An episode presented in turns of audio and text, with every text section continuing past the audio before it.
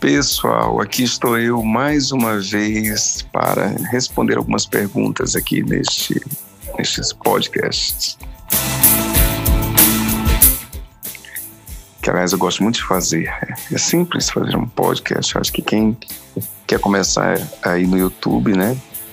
Já seria uma, uma forma muito tranquila de começar.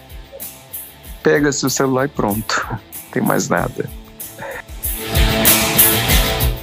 E eu selecionei três perguntas aqui, já agradeço as pessoas que enviaram as perguntas.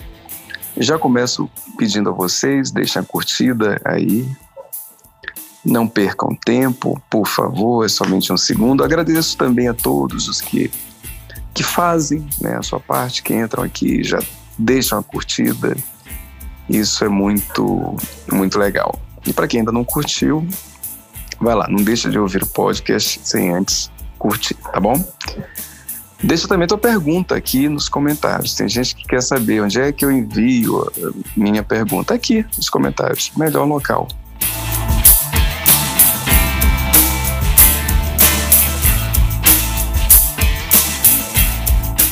Bom, eu vou começar pela pergunta do Bolt Maravilha. Não sei se é homem, se é mulher, mas tanto faz. O Bolt quer saber como é que se é, massacra o ego de alguém. É só isso. É. Gostei dessa pergunta, bem direta. Como é que, como, o, que, o que fazer para massacrar o ego de alguém? Bom, é o seguinte: em primeiro lugar, a palavra ego é mal empregada pelas pessoas. Então, tem um sentido que foi dado, dado pela tradição oriental para a palavra ego. E na tradição ocidental, na ciência ocidental, o sentido de ego é completamente diferente daquilo que acabou viralizando, que é o sentido ocidental da palavra ego. Aliás, no, no, no Ocidente, no Oriente, aliás, nem se fala ego, tá? Nem se fala ego. Aliás, até no Ocidente não se falava ego. Um dos tradutores de Freud começou a empregar esta palavra, mas, enfim, ela foi aceita no, no meio uh, muito recentemente. Faz pouco tempo que a palavra ego se tornou-se assim tão popular e agora saiu, ficou popular mesmo, porque saiu do meio dos especialistas e caiu na boca dos, do, do povo. Geralmente, quando as pessoas falam ego, não tem nada a ver com o sentido clínico desta palavra. Geralmente, ego é vaidade, é coisa parecida. Mas eu entendo a tua pergunta. O que tu queres saber é como fazer uma pessoa se sentir diminuída, né? como reduzir, como colocar alguém para baixo, como mexer com a vaidade de alguém. Isso aí é, é muito fácil. Tá? É muito fácil. Eu vou te ensinar aqui como é que se arrebenta né, com a vaidade de uma pessoa. Mas primeiro tens que entender assim, por que, que é fácil? É fácil porque os seres humanos são naturalmente carentes. Então, se as pessoas não buscarem tratar as suas carências, elas vão se expandir. E aí o que ocorre é que, em vez de se buscar tratá-las, que as pessoas fazem é alimentá-las. Elas dão cada vez mais conteúdo para a carência ficar maior e mais viciada. A segunda coisa que se relaciona com este ponto aí da carência, que as pessoas não regram, é que o ser humano tende a ser movido por busca de aceitação social. As pessoas precisam muito da opinião das outras, de uma consideração positiva, da quiescência de outras. Isso também deixa uma vulnerabilidade muito grande. É exatamente por conta destes flancos que estão abertos que nós podemos atacar. Então, o, o, qual é a forma mais básica assim, que qualquer um, que não precisa ser um grande estrategista, pode utilizar para acabar com o, a vaidade de alguém? É a tal da reputação. Os seres humanos gostam de ter uma reputação, e lutam para preservar a reputação construída. tem pessoas que parecem que não gostam de reputação. Tem aquelas que se destroem tanto que parece que elas não estão muito ligadas nesta coisa aí de reputação, mas estão sim. Só que elas têm um dispositivo neurótico. Elas, por exemplo, têm uma narrativa de vitimização, é, onde é assim: parece que elas são muito especiais, elas são diferentes, têm dons extraordinários, só que tiveram a sorte de serem injustiçadas, ou a má sorte de serem injustiçadas foram tombadas por perseguições, é, por traições ou coisa parecida, mas elas são ótimas. Porém, a conjuntura lhes atrapalhou. Então, de modo geral, nós vemos as pessoas defendendo com unhas e dentes as, as suas reputações. Então, qualquer coisa que seja um ataque à reputação vai fazer com que elas se sintam massacradas. E quanto mais aquele ataque parecer real, melhor. Então, por exemplo, eh, as mulheres faziam isso muito bem antigamente, né? Queriam massacrar um cara, começavam a, a, a dizer coisas sobre o comportamento sexual deles, como eles eram ruins, né? E quanto mais convincentes, convincentes elas eram, melhor. Né? É, mas assim, não é, não é coisa assim de ah, o pau do cara era pequeno, isso daí já às vezes fica muito, muito na cara, né? Mas dizer coisas do tipo, e ele, ele, ele não aguentava assim cinco minutinhos. não sabia beijar direito. Mas é claro que a pessoa tem que saber falar de uma maneira que não pareça ressentida. Se ela ficar falando demais, aí é, é, é complicado. Não beijava direito, sexo oral era péssimo. Enfim, o, o, que sabe massacrar, ele tem que ser um bom intérprete, porque tem uma linha aí divisória. Geralmente as pessoas não têm muito bom senso. Então, elas não, elas não fazem a coisa de uma maneira discreta, sutil, elas perdem a sutileza. Por exemplo, se, se uma mulher começa a falar demais de um cara, ainda que depreciando-o, o que vai acontecer é que quem ouvir aquilo notará que ela está despeitada, irritada e que por trás desta, desta queixa gigantesca que existe um sentimento que não foi curado.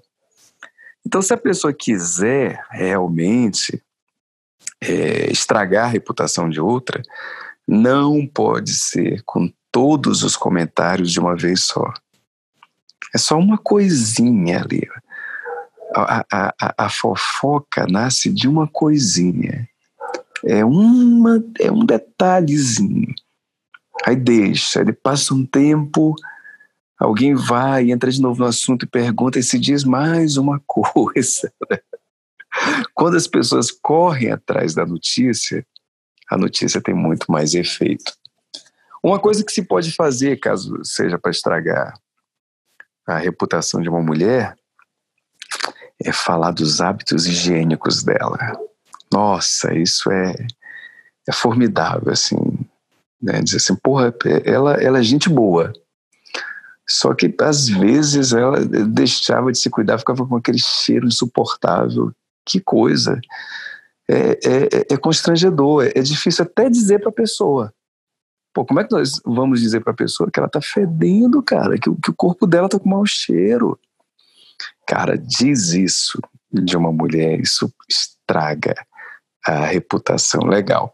Mas enfim, nós podemos ser criativos e dizer tanta coisa. Só que, Bolt, mais importante do que o que tu vais dizer é como tu vais dizer. Tu tens que lembrar o seguinte, que a reputação de alguém se estraga parceladamente. A não ser que tu tenhas uma notícia assim ultra forte mas é difícil. Muitas vezes aquilo que tu achas que é forte demais não tem muita significância. Então, a repetição e a consistência é melhor do que o conteúdo em si. O jeito como tu vais falar exerce muito mais impacto. A arte de destruir tem a ver com o poder da frieza e da paciência. Lembra disto. Bom, a outra é, pergunta foi feita por Bia, que quer saber o seguinte: por que tem pessoas que dizem não querer certas coisas, mas acabam aceitando? Bia, um beijo para ti. E por que, que pessoas dizem não querer e aceitam? Porque são doidas, porque são bestas, porque são bobas. É só por isso.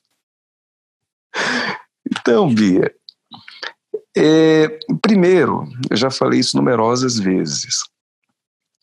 Não vamos nos deixar levar por aquilo que as pessoas dizem. A verdade não está no que as pessoas dizem, mas no que elas falam. É claro que nós temos que saber, desculpa, no que elas fazem, não, não no que elas falam, mas no que elas fazem. É claro que nós temos que saber verificar que verdade está no que, naquilo que as pessoas fazem, tá bom? Mas o que importa é observar o que as pessoas fazem, é muito mais salutar, muito mais confiável e verossímil do que aquilo que elas dizem. Então, olha só, uma pessoa diz que não quer algo, ela pode estar mentindo, ela pode querer sim, mas dizer que não quer. Primeiro ponto.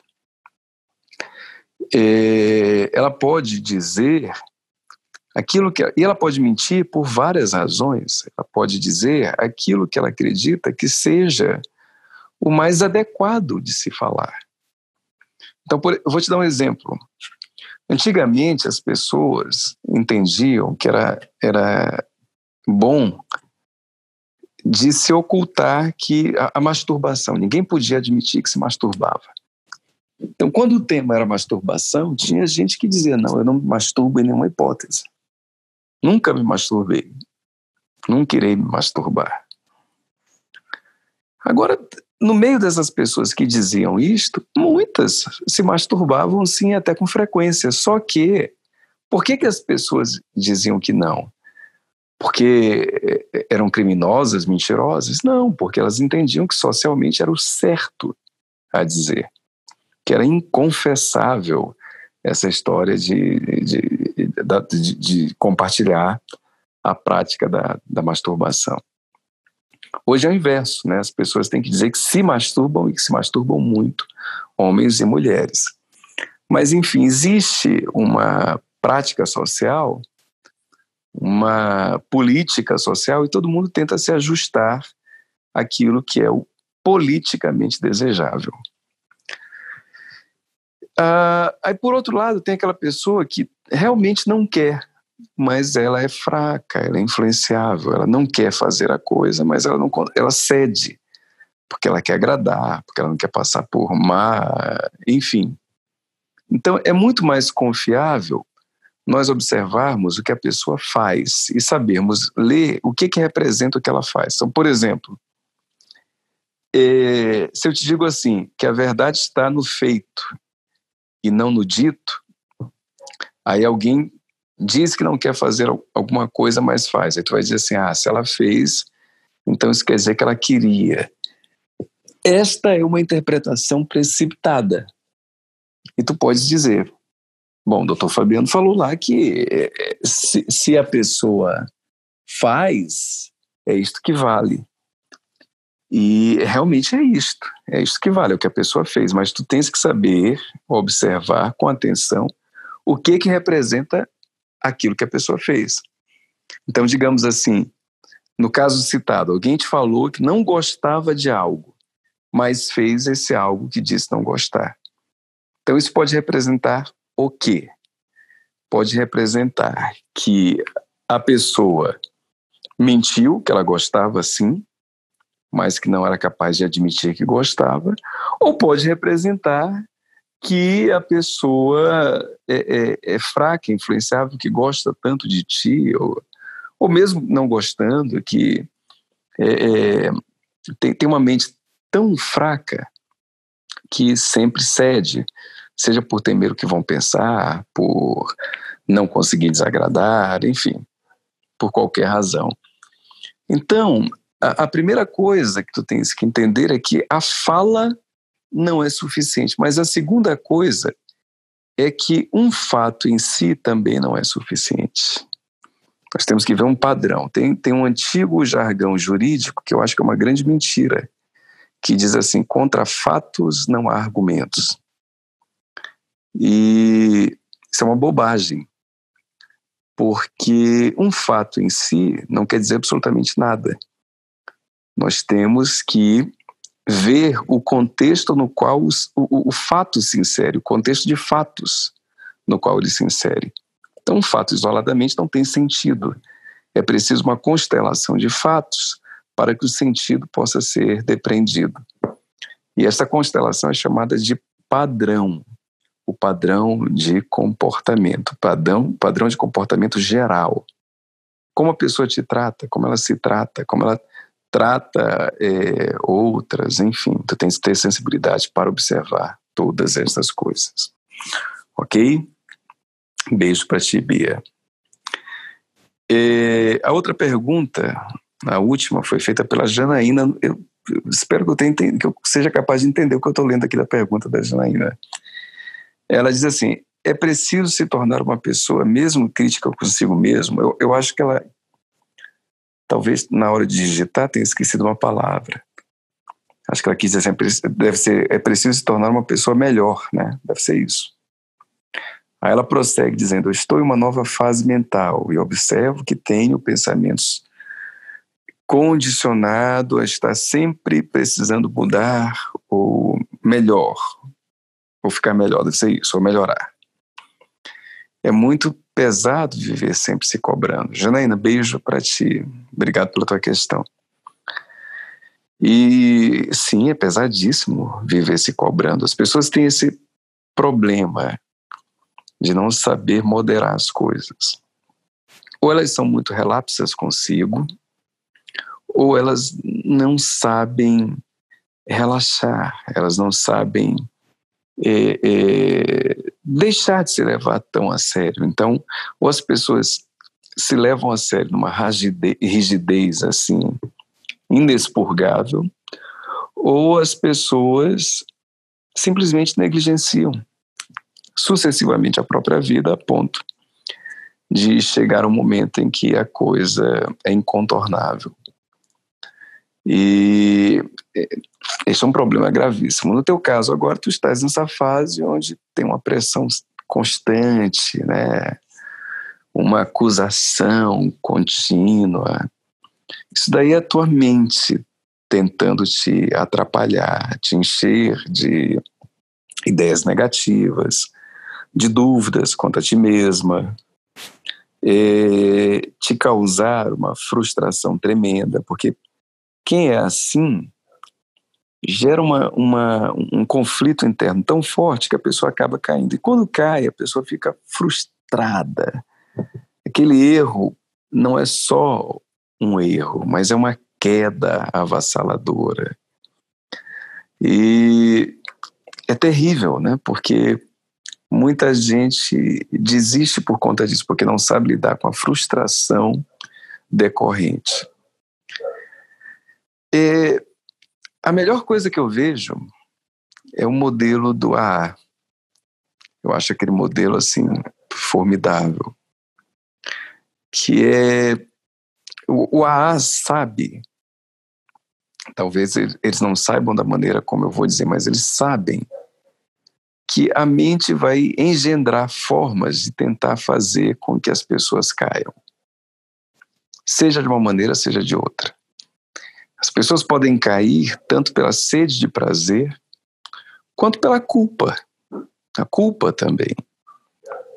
Pela, pela, pelo excesso assim de rigidez na hora de julgar a si mesmas, enfim. As pessoas podem cair por muitas razões, mas a grande questão não é a queda. A grande questão elas lembrarem que elas podem levantar. depois de cada queda. E quanto mais rapidamente elas levantarem, melhor. Então, o AA, de alguma forma, convida a pessoa a não se distrair. Não se distrai. Não, não aceita, não, não vai nessa de, de é só um gole. Não vai nessa, porque esse gole pode custar o teu controle, pode custar todos os teus ganhos. Então não te distrai, primeira coisa. Segunda coisa, comemora as tuas pequenas vitórias, começa a contar por dias, eu acho isso super legal. Uma reunião, a pessoa vai lá e diz, estou há 30 dias sem beber, 60, 80, 90, enfim. Cada dia, cada dia que a pessoa vence uma, um, uma força maligna que atua contra ela, representa muito em termos da construção da história que ela deseja. Mas, sobretudo, ao cair, o que a pessoa faz é simplesmente levantar e começar a contar tudo de novo. Quanto mais rapidamente a pessoa levanta, mais rapidamente vai desenvolver o, o volume da contagem dela. Então, se alguém leva assim, começou a beber, digamos, ela levou 30 dias bebendo, Aí só no trigésimo primeiro consegue se recuperar e voltar a né, se disciplinar, enfim. 30 dias perdidos. Ela já poderia, depois desses 30 dias, dizer assim: sou o Fabiano, estou há 30 dias sem beber. Mas não. Depois de 30 dias ela vai dizer: meu nome é Fabiano, estou um dia sem beber, porque depois que cai, zera tudo no passado. Mas por que, que alguém é, é, leva tempo assim para se levantar? É porque valoriza muito a queda. Uh, a mente trapaceia, Janaína, de formas assim, bem interessantes. Como eu te falei, primeiro pela sede de prazer, depois pela culpa, pelo excesso de rigidez, mas tem outras formas, estas não são as únicas. Qualquer dia eu vou fazer uma live apenas sobre isso, sobre as trapaças mentais. É, mas a, a, a outra forma que a mente faz é a seguinte: ela te dá o gosto da vitória. O ser humano ele se distrai muito facilmente. Então, o que, que a mente faz? Ela faz assim, ela, ela, a pessoa começou uma coisa, aí ela atua para que, que a pessoa desista, começa a dar um monte de sentimentos ruins, de vontades, de desejos, de conflitos. Se a pessoa resiste, a mente muda. Aí ela já dá um entusiasmo, a pessoa não tem mais aqueles desejos, não tem mais pensamentos ruins, não tem nada. Agora ela vem assim com entusiasmo. Entusiasmo é sempre. É sempre não, mas na maior parte das vezes é uma armadilha. Nesse processo de crescimento, entusiasmo é uma armadilha. Aí a pessoa fica ali profundamente entusiasmada. O que, que acontece depois? Depois a mente vem no momento em que ela já não está mais de vigília, está mais vigilante, tira tudo e entra novamente com aqueles desejos que de antes, com aqueles conflitos. E agora que a pessoa já não estava mais em guarda, ela cai. Então, é, melhor do que saber como superar uma coisa ou outra é saber que nós temos que vigiar, lutar e, se cairmos, levantar. Não esqueçam que quem quiser entrar no nosso treinamento DUP, as inscrições com preço promocional estão abertas. Vão até o dia 30 deste mês. O link fica aqui é, essa promoção não pode ser estendida, vai ter que ser somente até o dia 30 mesmo. porque apesar de que você já recebe conteúdo desde já, imediatamente, mas no dia 1 de julho já começa o DUP. Então não há como estender a, a, a promoção. Então, para não perder, te inscreve logo, compra logo, vem para cá, eu te garanto. Vão ser quatro meses de uma experiência profundamente transformadora na tua vida em todos os sentidos. Tu vais aprender sobre negócios, sobre dinheiro, tu vais aprender sobre relações, sobre amor, sobre autocontrole, sobre, sobre ti.